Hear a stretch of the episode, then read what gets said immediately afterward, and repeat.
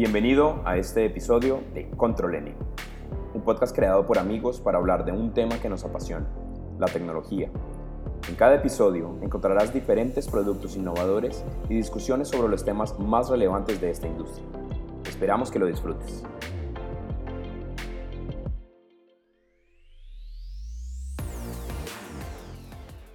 Bienvenidos a todos, bienvenidos a una nueva ventana de Control N Podcast. En este episodio vamos a hablar de Gleimos y del Honor Magic Watch 2. Además, vamos a hablar del coronavirus y de los efectos que ha tenido en el mundo de la tecnología.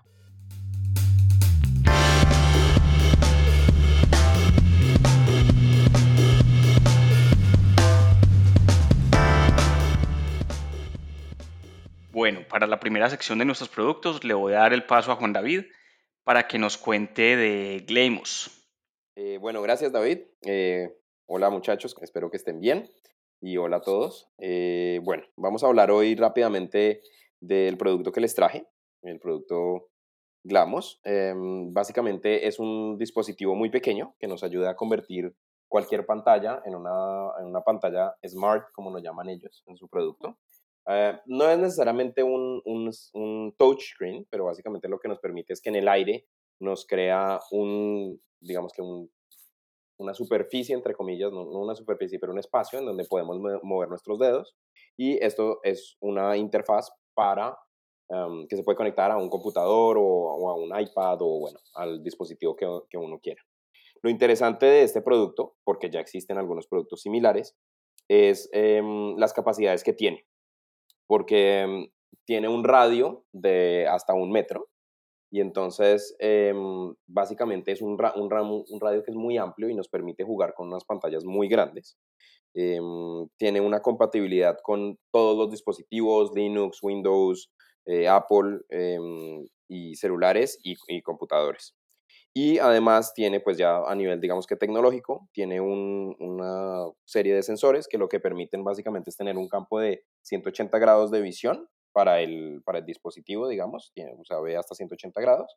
Y lo que hace es que tiene un sensor que mide la distancia también y con un Rotating Mirror Module, que es un módulo que básicamente es un espejo que va rotando, eh, lo que hace es identificar el movimiento.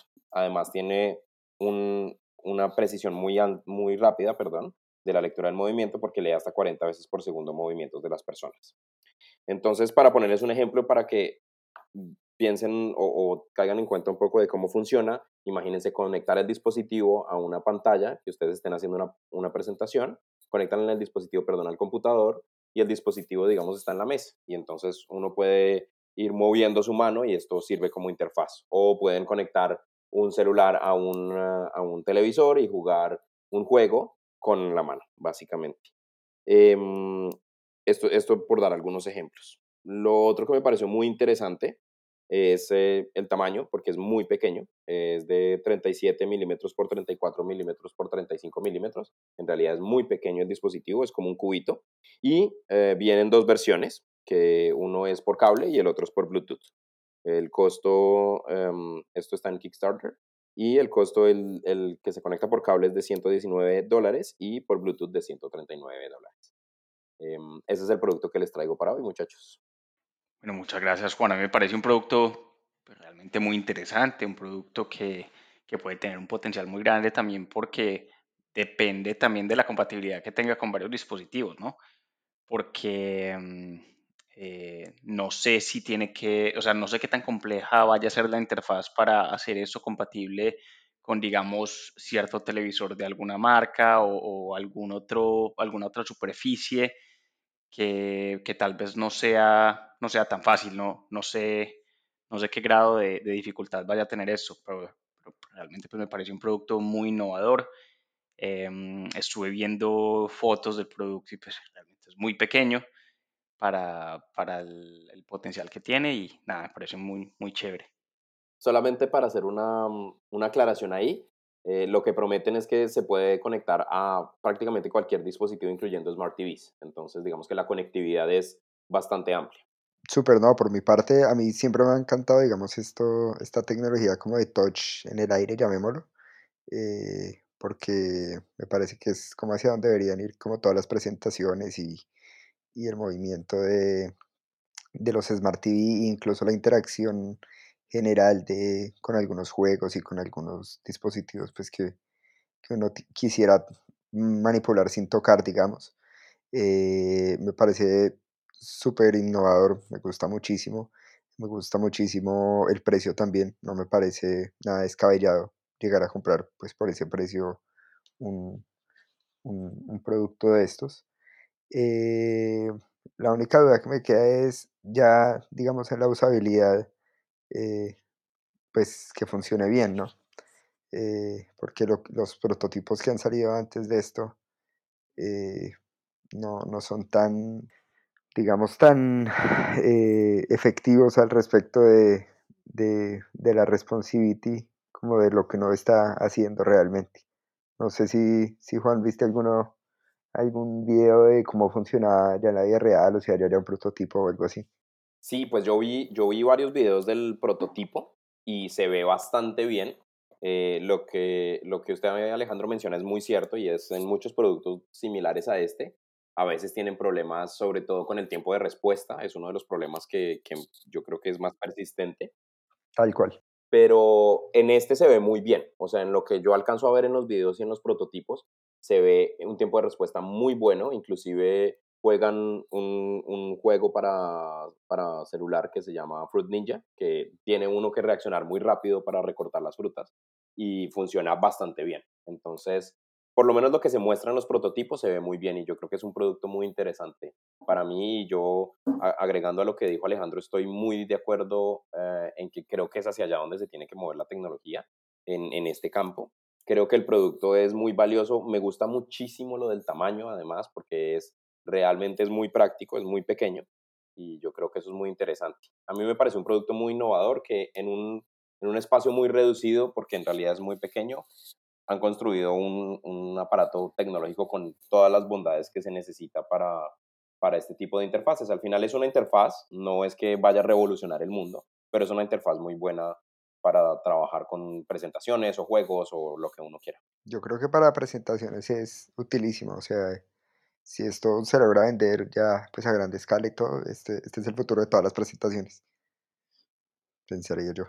Pero sí, súper, súper súper chévere, súper buen producto y me gusta muchísimo también. Bueno, muchas gracias. Yo creo que sigamos entonces con las calificaciones o tienen algo más que comentar. No, adelante. Listo, califiquemos. Eh, empecemos entonces con precio. ¿Qué le ponemos al precio? A mí me parece que el precio está muy bien, me parece totalmente justo. Eran, podemos recordar el precio, eran 119 dólares y 139. Correcto, 119 eh, con cable y 139 por Bluetooth. Me parece súper bien en, ambos casos. Para mí es un 5. 5 también para mí. Completamente de acuerdo. Vamos entonces con el 5. Bueno, sigamos con compatibilidad. Pues aquí en, la información que nos comparte Juan dice que es compatible con todo. Eh, yo también le daría un 5, sí, sí es cierto. Sí, yo también estoy de acuerdo con el 5. También creo que un dispositivo como estos no puede vivir sin un alto nivel de compatibilidad. Entonces, creo que fue, que debe haber sido, eh, por lo menos por lo que podemos ver, uno de los, de los estandartes eh, detrás de los cuales pues, se, se, hizo todo el diseño de, de, ese producto. Soy de acuerdo también con un 5. Vamos entonces con calidad.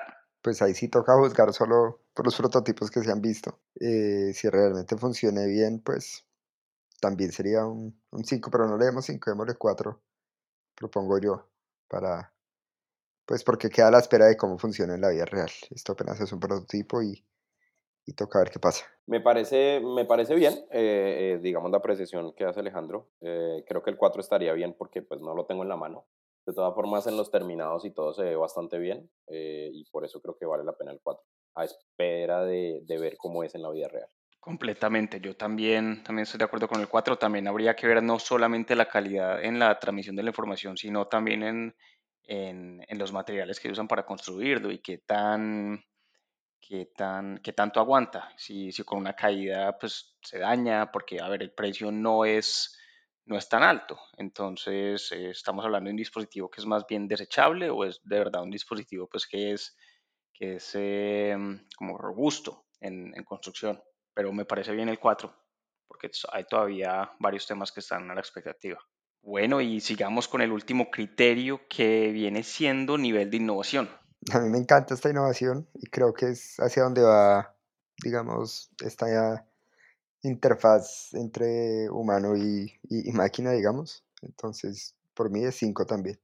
Yo personalmente no le daría un 5, eh, porque si bien creo que, mm, que es un producto que está cumpliendo con las eh, expectativas y creo que mm, está, está pues trayéndonos un, un producto muy chévere, lo que creo es que no es algo radicalmente innovador, es simplemente una, una evolución de productos que ya han estado en el mercado.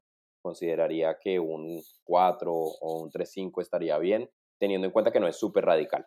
Me parece muy interesante, no creo que tenga el poder de cambiar el mercado de, de esta clase de dispositivos de, de interfaces, pues, pero, pero sí creo que, que, es un buen producto en términos de, de innovación. Lo único muy, muy interesante por lo cual le daría un 4 es que han reducido mucho el tamaño para la tecnología que tiene. Entonces eso sí me parece un desarrollo tecnológico importante. Vale, yo tampoco le daría el 5. Yo de hecho recuerdo que por allá en 2010 yo tenía una aplicación de computador que usaba la cámara y me dejaba mediante movimientos eh, controlar la música. Entonces yo podría, podía avanzar, podía parar y era simplemente una aplicación, no tenía que usar absolutamente nada de hardware externo. Eh, entonces yo creo que el concepto pues ha estado en el mercado ya un, un buen tiempo y creo que pues eh, este producto lo que demuestra es que pues se ha madurado en la, tecnología y pues se puede mejorar la, la precisión y el, el, nivel de respuesta. Yo le daría algo entre un 3 y un 4. Entonces le damos un 4, 3, 5. 3, 5 me parece acertado. Vale, démosle entonces un, un 3, 5. Bueno, eh, muchísimas gracias Juan por el producto, muy interesante. Démosle el paso entonces a Alejandro para que nos cuente un poco sobre el Honor Magic Watch 2. Bueno, sí, David, como bien dices, eh, yo traje el Honor Magic Watch 2, que fue el último lanzamiento de Huawei eh, de diciembre de 2019, eh, o sea, casi es un mes, eh, y pues para empezar el año con toda. Eh, pues básicamente es la última versión del, reloj inteligente de Huawei, que pues trae todos los, los, las últimas actualizaciones en relojes inteligentes que hemos venido viendo. Lo que a mí más me gustó y, y por lo cual lo quise traer a, a la mesa fue porque es compatible tanto con Android como con Apple eh, y quieren, digamos, de cierto modo también hacerle competencia al Apple Watch. Eh, tengo entendido que en China específicamente, pues los, la gente que tiene iPhone eh, igual ama Huawei, por lo que creo que en el mercado chino podría llegar a ser, digamos, un, un competidor importante para, para el Apple Watch. Eh, y pues eh, los reviews que, que, ya hay al respecto eh, demuestran pues que tiene pues todo lo, lo, que se espera de un reloj inteligente, que tiene excelente vida de batería, que tiene un performance muy bueno, eh, pues se puede hablar por el teléfono, que todo el tema de health está muy bien integrado con el teléfono y, y demás. Entonces, pues básicamente por eso quise traje, traer este producto a la mesa, eh, pues para que lo conociéramos, para que lo, lo, lo viéramos y, y, pues comentáramos un poco de lo, de lo que trae Huawei ya para este año en, en términos de wearables y, y, pues lo que se viene que también es tocar un poco el terreno de Apple que, siempre es tan, pues, tan intocable. Bueno, gracias Alejo, gracias. Eh, estoy acá viendo, viendo fotos y pues sí, el reloj tiene un, tiene un diseño interesante, un diseño que, que creo, creo que es un diseño muy clásico. Eh, es un, reloj que creo que de lejos se vería no como un smartwatch, o sea, no, no se ve como un, reloj muy, muy futurístico o un reloj demasiado distinto a lo que, a lo que venimos acostumbrados a ver, pero, pero, pero me parece interesante que, que tengan altos niveles pues, de, de compatibilidad con, con, tanto como con Apple como con Android. Eh, bueno, sí, gracias Alejo por, por la presentación del producto. Eh, yo creo que, que, bueno, en resumen, sí, se ve muy, muy bonito y se ve muy interesante, pero yo creo que el, el resumen de todo lo que usted dijo es el que sea compatible con Apple. Em, y yo creo que es tal vez una, una característica muy interesante de la propuesta. Em, como, como usted explicaba o como explican pues, diferentes medios, esto lo lograron porque tiene su propio sistema operativo, entonces ya no depende del sistema operativo del, del celular. Yo creo que este es el, el, punto más relevante porque le quieren hacer competencia, como usted decía, y es un mercado en donde los usuarios de Apple no estamos conformes con, ni con el Apple Watch, personalmente no estoy conforme, y las alternativas que hay en el mercado no me funcionan porque no puedo explotarlas. Entonces, me parece interesante eh, y personalmente creo que es una apuesta muy chévere que hace Huawei para, bueno, para agarrar otras partes del mercado. Bueno, excelente. Vamos entonces con las calificaciones. Empecemos con, con precio. ¿Podría recordarnos el precio, Alejo? Sí, qué pena, no les dije el precio. El precio está aproximadamente entre 180 euros más o menos. Vale, pues con ese precio yo, yo, yo considero que de precio está muy bien comparado con los competidores del mercado. Eh, si vamos y vemos un Apple Watch eh, nuevo, por ejemplo, en la tienda de Apple, eh, está alrededor de 500 euros, si no estoy mal. Entonces, creo que, en realidad es un muy buen precio. perdón, 300 euros. Y, y, creo que son 100 euros menos, o sea, está muy bien. Yo le pondría un 5. Yo le pondría un 4 o 5, tampoco me parece barato, pero pues, no, mentira, sí, un 5 está bien. Porque igual los wearables son, son caros y, este se ve de, pues, de una buena calidad. Sí, yo igual, a mí el precio me parece muy bueno y teniendo la, la como el, el, valor agregado de que es tanto compatible como con Android como, como con iOS, me parece un, un muy buen competidor para el Apple Watch. Yo también me voy con el 5. Vamos entonces con compatibilidad. Pues yo creo que ese es el fuerte número uno, que sea compatible también con Apple y solo por eso también le daría el 5. Sí, para mí también 5. Lo único que, que, restaría ver es si, eh, si tiene todos los sensores pues, que tienen hoy en día los, los smartwatch, eh, que me imagino y según veo, pues tiene todos los sensores, frecuencia cardíaca y todo entonces le doy un 5. Sí, yo también, esto me parece el fuerte de este reloj. Yo creo que pues, en, hay unas tecnologías en las que hemos llegado como a un punto donde innovar se va volviendo cada vez más difícil. Eh, la de los smartphones es una y la de los wearables y los smartwatches cada vez se va volviendo un poco más difícil. Y creo que eh, innovar en el tema de compatibilidad también es válido. Y me parece un, un tema muy, muy fuerte de este, de este dispositivo. Me voy también con un 5. Vamos entonces con calidad. Respecto a calidad, pues yo en las imágenes que veo lo veo muy bien. Y hay una cosa que me parece súper relevante respecto a los componentes y es que prometen un, una vida de la batería, digamos, de, después de cargarlo de 14 días. Entonces, eso me parece súper bueno porque no hay que cargarlo tanto como el, como el Apple Watch, por ejemplo. Entonces, eh, y bueno, Huawei a mi modo de ver, cuando en sus productos de alta calidad tienen buena calidad. Entonces yo me iría por, por un 4-5 solamente porque no lo he visto. Me adhiero al 4-5 por, por las mismas razones. Yo creo que Huawei usualmente entrega productos de buena calidad. Hay que verlo, digamos, en la vida real, pero, pero me adhiero al 4-5. Igual yo, vamos con el 4-5. Bueno, y por último, el nivel de innovación. Bueno, pues lo que usted decía, David, yo creo que en estos aspectos es muy duro innovar. Esto no trae realmente nada, nada nuevo, nada innovador, nada que no esperáramos. Entonces yo creo que este es el, el punto más flaco del reloj. Eh, pues le daría un 2, como por no acabarlo, pero, pero realmente pues no hay nada innovador en, en el reloj, más allá de, de la compatibilidad con ambos sistemas operativos. Yo me adhiero al 2. Uh, yo no creo que sea un producto que me esté trayendo demasiadas cosas innovadoras, así como lo mencionaba Alejo, pero el que sea compatible con los dos es, es algo bueno. Me adhiero a ese 2. Pues yo creo que estamos muy alineados hoy porque nos hemos puesto de acuerdo casi en todas las calificaciones y esta no va a ser la excepción. Yo me adhiero también al 2. Creo que no trae nada, nada disruptivo, nada que, que me incite a comprar este reloj mañana fuera de la compatibilidad con, con los dos sistemas operativos. Dos me parece muy adecuado. Bueno, muchas gracias Alejo. Muchas gracias por este producto tan interesante. Con gusto muchachos.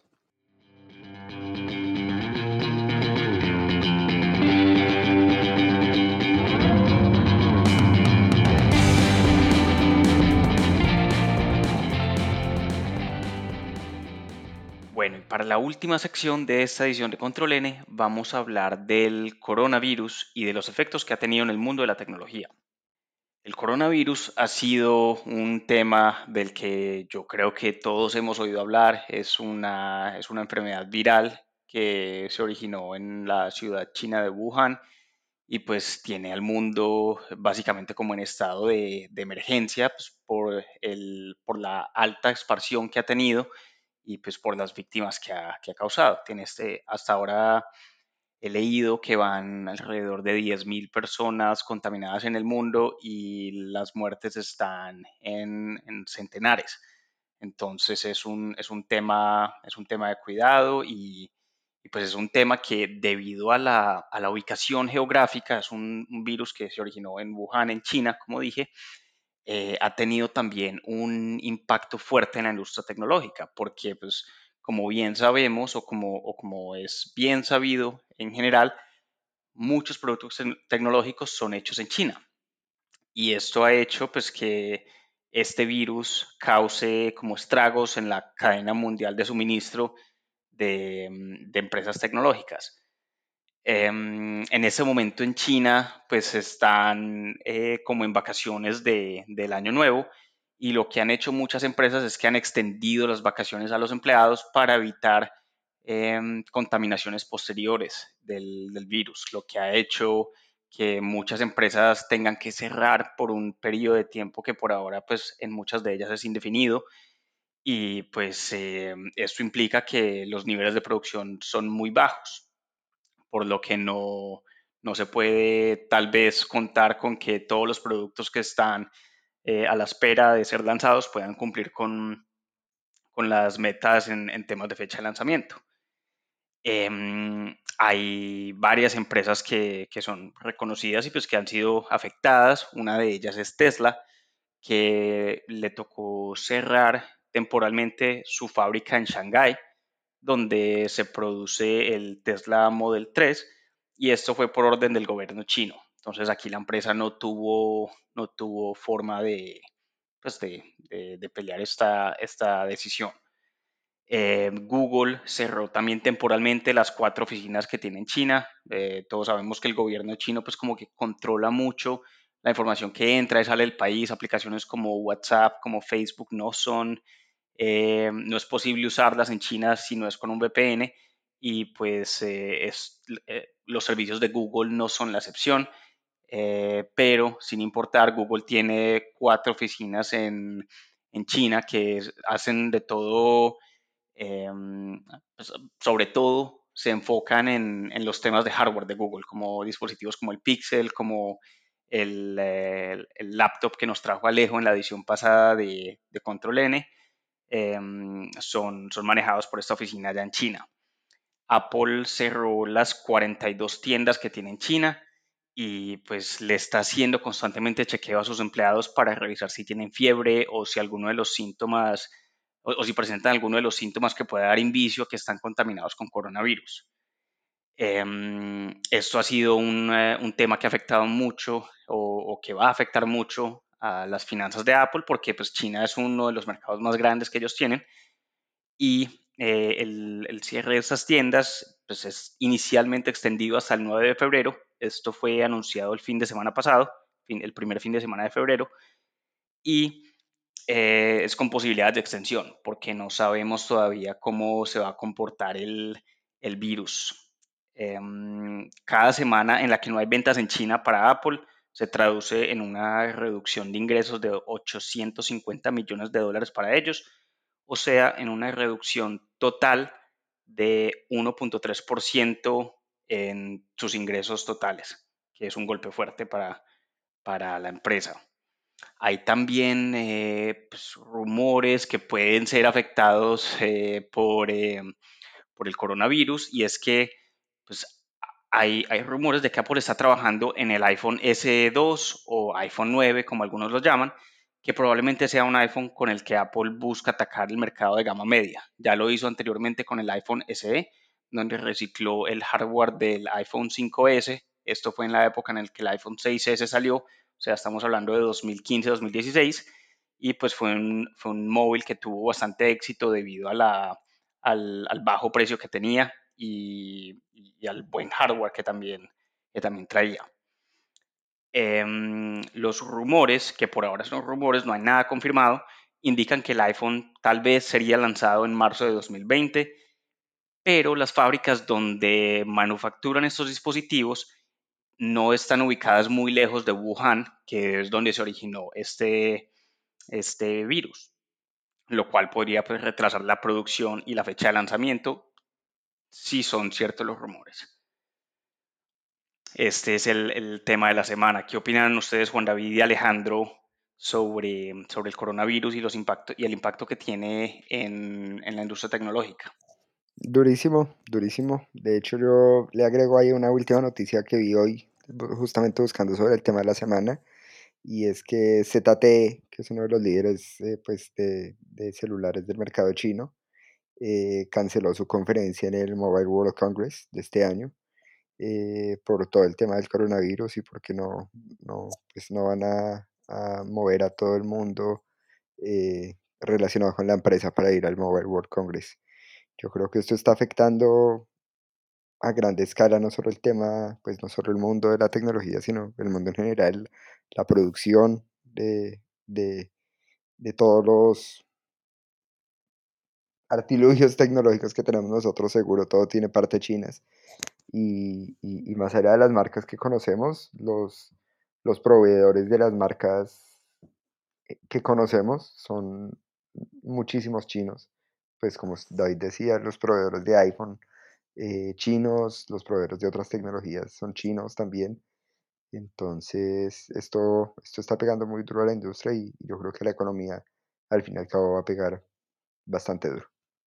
Sí, yo, yo, bueno, también creo que el impacto es, es tremendo. Eh, quiero solamente hacer como, como una, como una, organizar un poquito las ideas en, en el marco de esta, digamos que discusión de lo que nos contaba David y es que yo creo que el impacto es, es por dos lados, ¿no? Entonces una parte es obviamente todas las producciones que se van retrasando porque todas las grandes fábricas eh, quedan en China, pero también el impacto que tiene para el mercado chino eh, el, mismo, el mismo coronavirus. Entonces, lo que hablaba David un poco de el, los impactos en ventas que tiene, por ejemplo, para Apple, eh, y, y, yendo un poco más en detalle, al cerrar las 42 oficinas y tiendas y con todo lo que está pasando, por ejemplo, hoy, eh, día que estamos grabando este podcast, 4 de febrero, eh, las, las um, stocks de Apple han bajado 5 puntos al cierre de los mercados. Y esto es básicamente por el miedo, el miedo que tienen de que no se cumplan eh, las, la expectativa de producción, la fecha de producción, pero además de que obviamente el mercado chino es un mercado supremamente importante para la compañía. Entonces, el impacto que tienen las ventas hace que, por ejemplo, cosas como, esta, como, como estas pasen. Entonces, yo creo que adhiriéndome al resumen que, que, estaba intentando hacer, quiero analizar un poquito más en detalle el impacto que tiene para, para la misma China y para los mercados chinos. Eh, no solamente retrasar las producciones, que tiene un impacto obviamente en el, en el PIB del país porque se está vendiendo menos y este, eh, y este periodo, digamos, en los que se miden cuartos usualmente en la economía, pues va a haber unas menores ventas y una menor generación del PIB por todo el tiempo que las fábricas están paradas, sino además la gente no está comprando porque la gente no puede salir a las calles a comprar. Y recordemos que el mercado chino de verdad es muy importante en cuanto a tecnología. Entonces, eh, obviamente tiene un impacto absolutamente global. Eh, o se dice un poco y de lo que hemos eh, leído, eh, eh, el peor impacto obviamente lo van a tener las marcas tecnológicas que, mm, que están ubicadas en China, Huawei, ZTE, Xiaomi, eh, son marcas pues que van a tener muchísimos problemas en, los meses que vienen porque recuperarse de, todo lo que está pasando hoy eh, va a ser duro, va a ser duro todo lo que se ha parado la producción y todo lo que se ha dejado de vender. Entonces sí creo que el impacto pues, pues va a ser impresionante. Sony, por ejemplo, también mm, ha tenido que bajar la producción, inclusive hablan de, de que toda la parte, todo el primer quarter de este año, digamos, la producción va a tener que, detenerse prácticamente. Eh, como contaba David, pues la, Tesla cerró su, su, planta. Y además, por último, pues mencionar que las grandes, los grandes, los gigantes tecnológicos han hecho, em, pues han limitado viajes, lo cual hace que todas las organizaciones funcionen más lento. Em, y por último, y ya para cerrar, digamos, de, de lo que les, les traía yo para, para contarles al respecto, em, el otro impacto económico que está teniendo esto es que inmediatamente las inversiones en China están bajando, porque pues obviamente los inversores quieren unos mercados que sean em, más seguros y en este momento el mercado chino no es un, un mercado eh, bueno para, para, invertir. Los expertos eh, valoran que la mezcla de todo esto eh, se, se, digamos que en la conclusión de, todo es, de todos estos factores específicamente para la economía china, se calcula o se estima que podría caer el PIB interno en este primer cuarto del año en, un punto en 1.6%, sabiendo que em, pues el, el, mercado chino, el PIB chino, viene en un crecimiento, digamos que no muy, no muy alto, pero viene en un crecimiento sostenido desde años atrás. De hecho, hace un año, en el mismo cuarto, creció en un, un 1%. Entonces ya tenemos unos comparativos con apenas un mes eh, de que podría caer este estimado. Entonces el impacto es completo y el país se mueve muchísimo por la tecnología, entonces eh, es evidente que, el impacto es para todo el medio.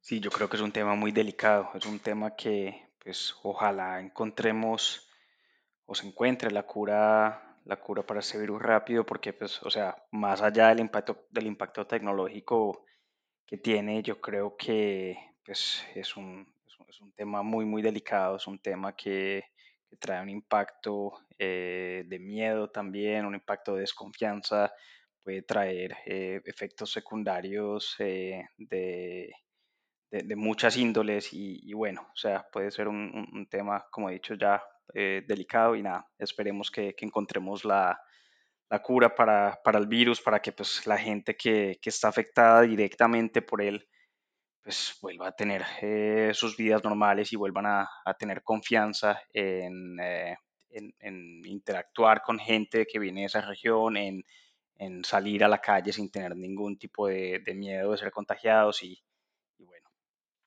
esperemos. que encontremos la cura rápido. ¿Tienen algo más que comentar eh, con respecto a este tema?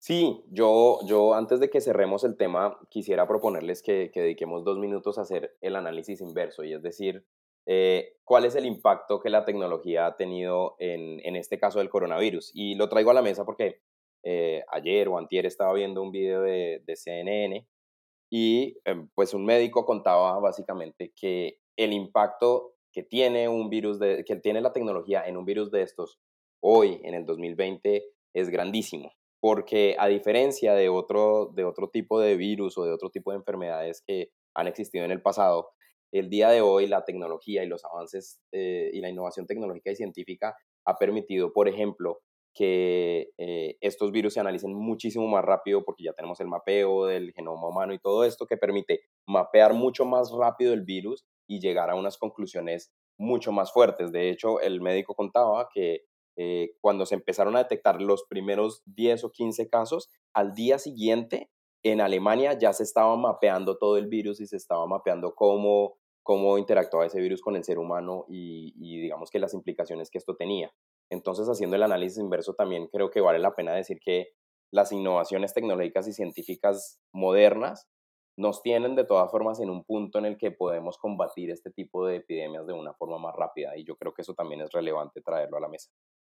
Sí, completamente de acuerdo, Juan. Yo también leí, leí para, para comentar rápidamente, pues que en el tema de interacción con pacientes afectados, eh, el desarrollo de tecnología también ha, contribuido bastante para evitar que más personas se, se contaminen al interactuar con pacientes por, eh, por medio de de pantallas por medio de, robots que puedan suministrar eh, medicina y, mediante eh, bastantes, bastantes productos de ese tipo, creo que ha tenido también un impacto significativo en la, en la reducción de la propagación de la enfermedad, que creo que, o sea, a ver, todo suma, ¿no? Y, y me parece pues muy, muy interesante eso también. Gracias por, por, traerlo, por traer el tema a la mesa. Bueno, yo creo que entonces podemos cerrar esta edición. Muchísimas gracias a ustedes y a todas las personas que nos están escuchando. Les deseamos un excelente día. Muchas gracias por escucharnos y por estar con nosotros en Control N. Los esperamos en nuestro próximo episodio. Los invitamos a escribirnos si quieren que discutamos algún producto, si tienen alguna necesidad tecnológica o si tienen alguna pregunta o sugerencia. Recuerden que también nos pueden encontrar en nuestras redes sociales, Facebook, Instagram y Twitter como arroba controlnpodcast, es decir, CTRLN podcast, o visitar nuestra página web controlnpodcast.com, ctrlnpodcast.com.